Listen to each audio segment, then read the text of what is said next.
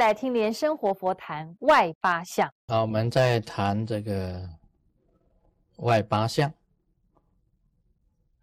那么第二个现象啊，我谈到说这个丹田佛，那谈到我们这个出家的比丘、比丘尼啊，啊，在冬天的时候啊，他就在光头的上面呢，就经常是戴着一个帽子。一般来讲，它是有一个，确实是很冷。你们怕冷啊，那么害怕感冒啊，戴帽子是可以的，不是一定要你们脱帽了。但是有时候啊，像那个照相的时候啊，人家在照你相的时候，你老是戴着这个帽子就不好看。那么一定要脱帽，进到室内，到了房间里面啊，室内一定要脱帽。还有师傅在的地方啊，啊，师尊在的地方啊，你不要戴帽，你不要戴帽，因为戴帽啊，在我们这个出家人讲起来是不太礼貌的一种行为，不太礼貌的一种行为。师傅假如戴帽，你可以跟着戴帽；师傅没有戴帽，你不可以戴帽。这是一般的这个这个礼貌。啊，礼貌哈，礼貌上是这样子的，也就是说，你最好不要戴帽，确实很冷。你出外你可以戴帽，那么进入室内你要脱帽，你要脱帽，不要老是戴着。啊，看到师傅没有戴帽，你应该把帽子拿下来，这是一种礼貌。那么在照相啊，有人家跟你照相，你跟着很多人一起居士照相的时候，也最好不要戴帽。暂时啊，把帽子拿下来一下，这也是一种礼貌。那么再谈第三个现象，有着火，但是没有水去调，没有水去调，很容易出毛病。头脑啊会烧烧焦，眼睛会红，牙齿啊。牙床会红肿，牙齿会痛，会流鼻血，会头晕，会脑胀，这个都是啊，你升起着火啊，升起着火，但这个火啊，并没有跟水互相调饮，并没有跟清凉的这个明点互相调饮的一种现象。所以有的时候啊，人家修着火啊，会修到哇，晚上没有办法睡，精神非常的好，没有办法睡，是因为你佛本身升起来，但是呢，你这个水没有下降，这有原因的啊，甚至于啊，嘴巴很干，很干燥，啊，全身温度很高。这种现象啊，就是着火升起的现象，但是没有水去调饮。那第三个现象啊，是属于清凉的，也就是说，你必须要应用这个明点的清凉的水，去溶解这个浊火，二者互相调和，保持一种很平衡的一种温度。而不是特别这个燥热的那一种温度，所以学浊火啊，学丹田火的，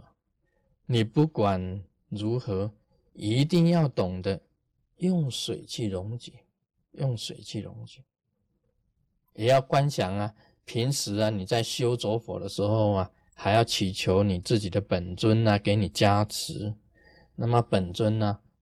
啊从虚空中下降。坐在你的顶上，那么坐在莲花座上，那么有一个这个莲梗啊，莲梗从你的这个顶穴、中脉的顶穴插到你的身体里面，然后由这个莲花跟莲梗中间滴甘露水，清凉的甘露水滴下来，跟你的着火互相溶解，这就是一种甘露水的加持。使你的全身呢变得非常的清凉，那么你自己也可以升起着火，触触动你这个啊眉心轮千叶莲花的汉字，由汉字的尾端滴下甘露水，就是融明点。以这个明点跟你的左火互相融合调匀，你眼睛就不会红，鼻子就不会流鼻血，牙齿就不会痛，头也不会晕，也不会头晕脑胀。啊，这个叫做水火既济啊，在道家讲起来啊，就叫做水火既济。这个是第三个现象。第三个现象啊，也就是水火既济，也就是你身体的水跟你的浊火互相融合，调的非常平衡的这种现象。然后我们晓得这个人感冒啊，不是虚火上升，虚火上升，四大不调，就是地水火风四大不调，就生病了，就生病。那你这个这个感冒的时候啊，你发烧的时候啊，就是虚火上升，虚火上升，这个水不够。但是我们修气脉明点呢，肾水会很足啊，不但着火升起，还有肾水又很足，那么水火既济，互相调匀，在全身里面互相调的非常均匀，就是第三种现象。第四种现象啊，我讲就是说，因为你经常啊